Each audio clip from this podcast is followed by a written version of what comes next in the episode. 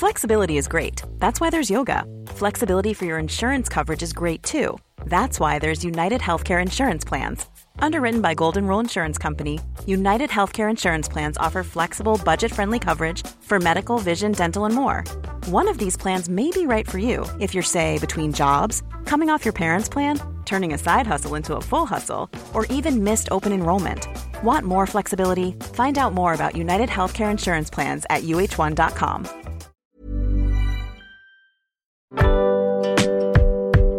Boulevard des Arts, c'est le podcast culturel du Dauphiné libéré. Cinéma, musique, théâtre et danse, dans les allées d'un musée, au pied d'une fresque ou dans les pages d'un livre, voici leur parcours, leur actu, leur regard sur le monde ou leur héritage.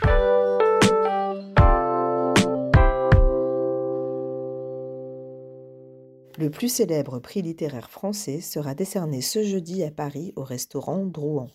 Secrétaire général de l'Académie Goncourt, l'écrivain et cinéaste Philippe Claudel est l'un des dix membres de ce cénacle qui va consacrer le roman de l'année. Prix Renaudot pour les âmes grises, l'auteur évoque la tradition et les secrets de cette académie née il y a 122 ans.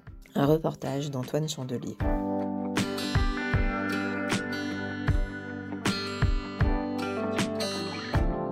À l'inverse de l'Académie française, on ne choisit pas de candidater à l'Académie. Euh, quand un couvert se libère, puisqu'en fait ce sont des couverts et non pas des fauteuils comme à l'Académie française, eh bien euh, les membres euh, restants à l'Académie discutent entre eux et évoquent plusieurs noms. Et quand ils se mettent d'accord sur un nom, eh ils appellent la personne et leur disent écoutez, on serait ravis de vous compter des nôtres, est-ce que vous acceptez de venir? Voilà, c'est ce qui s'est passé pour moi.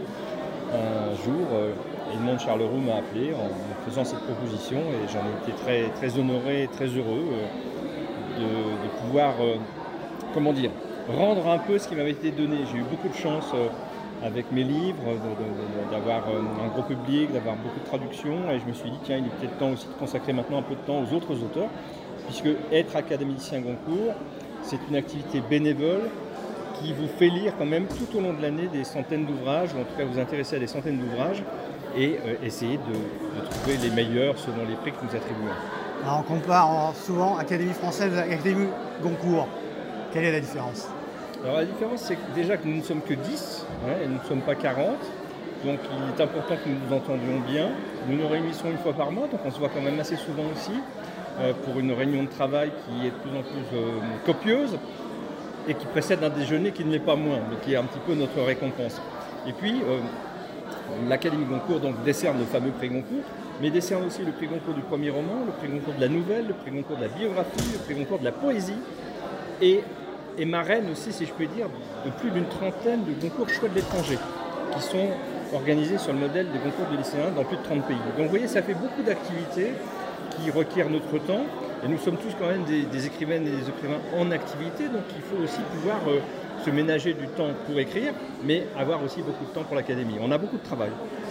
Alors, euh, beaucoup de travail en ce moment. Vous avez dit centaines, plusieurs centaines de livres à lire euh, chaque année? Alors, bon, euh, à, lire intégralement, peut-être pas. Hein. ça, dépend aussi de, ce que nous pouvons faire. Mais disons que moi, durant l'été, pour le prix Goncourt, entre le, mois de mai où nous commençons à recevoir les, premiers livres qui paraîtront en septembre et notre première réunion en septembre, moi, je lis à peu près une centaine de romans. Ce qui m'occupe quand même beaucoup l'été et ce qui me prive un peu de montagne. Et alors, faire partie de l'Académie Goncourt, c'est aussi faire le deuil du prix Goncourt, puisque vous ne pouvez pas l'obtenir. Absolument, on ne peut pas se l'auto-décerner. Hein. Euh, Mais à vie même, hein, même si vous quittez l'Académie Goncourt. Bien sûr, oui, oui. Alors, euh, moi personnellement, j'avais eu le prix Goncourt des lycéens pour le rapport de Brodeck, donc je me estimais déjà ravi. J'avais été deux fois dans la shortlist de quatre, donc euh, bon, j'étais comblé. Mais c'est vrai que quand on accepte de rentrer, à l'académie, on renonce au prix Goncourt. Et quand on sort de l'académie, comme ça a été le cas pour Virginie Despentes, notre copine qui a décidé, pour des raisons personnelles, de, nous quitter il y, a, deux ans, euh, elle avait un livre cette, euh, cette, rentrée. Il était hors de question pour nous d'intégrer dans la sélection quelqu'un qui avait été des nôtres. C'est logique. Et, mais ça ne paraissait pas logique à certains euh, journalistes. Donc maintenant, nous l'avons intégré dans notre règlement. D'accord. Changement de règlement aussi, on a parlé un peu de la proximité des fois de certains jurés avec des écrivains. Euh, il y a eu une polémique l'année dernière hein, avec Camille Laurence euh, qui vous a fait aussi changer le règlement. Bien sûr, on avait mésestimé, si vous voulez, notre décision. C'est-à-dire que quand on a lu ce livre de François Nudelman, Les Enfants de Cadillac. il plaisait un certain nombre d'entre nous, donc on était décidé à, l'envisager dans une première sélection. Et puis là, Camille nous a appris que François Nudelman, à cette époque, était son compagnon. On s'est posé la question très honnêtement, est-ce que c'est un problème ou pas pour nous? Et j'allais dire bêtement, on a répondu non. Et on a donc mésestimé effectivement cette espèce de, logique qui fait que quand l'un d'entre nous, l'une d'entre nous a des rapports avec un auteur, ça peut être familier, amoureux, etc., euh, eh bien, on s'interdit de sélectionner l'ouvrage de cette personne. Et maintenant, donc, on l'a intégré dans notre règlement également. Alors, le verdict, c'est le 3 novembre. Euh, est-ce que vous pouvez. Euh, vous avez un devoir de réserve, j'imagine? Ah ben, Bien sûr. Mais, mais est-ce que vous avez des coups de cœur? Vous pouvez parler de coups de cœur en, plus, si vous voulez, personne parmi les dix serait capable de vous dire qui va sortir du chapeau, puisque nous n'en savons rien.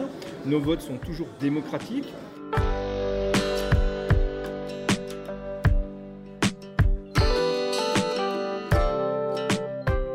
Difficile de dire, c'est une année ouverte.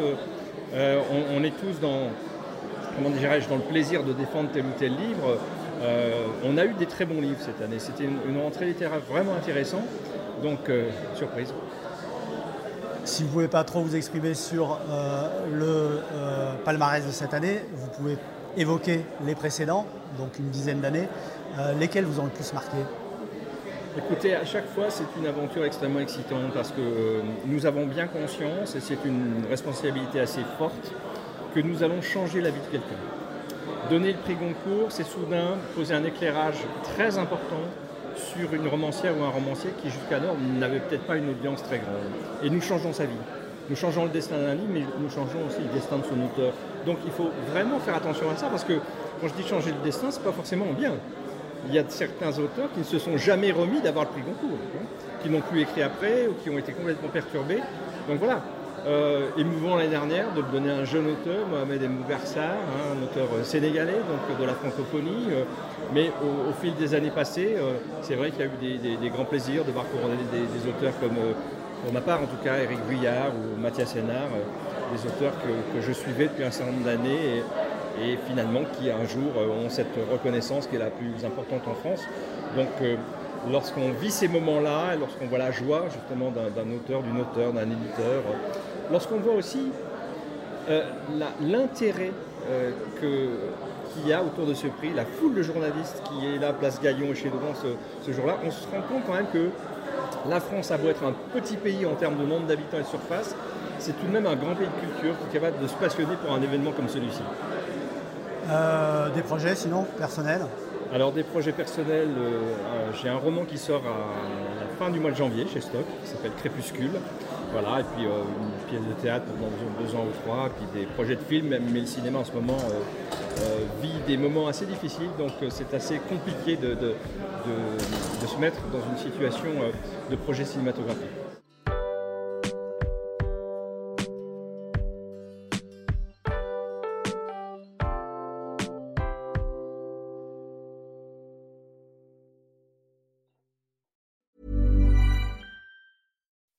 When you make decisions for your company, you look for the no-brainers. If you have a lot of mailing to do, stamps.com is the ultimate no-brainer. Use the stamps.com mobile app to mail everything you need to keep your business running with up to 89% off USPS and UPS. Make the same no-brainer decision as over 1 million other businesses with stamps.com. Use code PROGRAM for a special offer. That's stamps.com, code PROGRAM.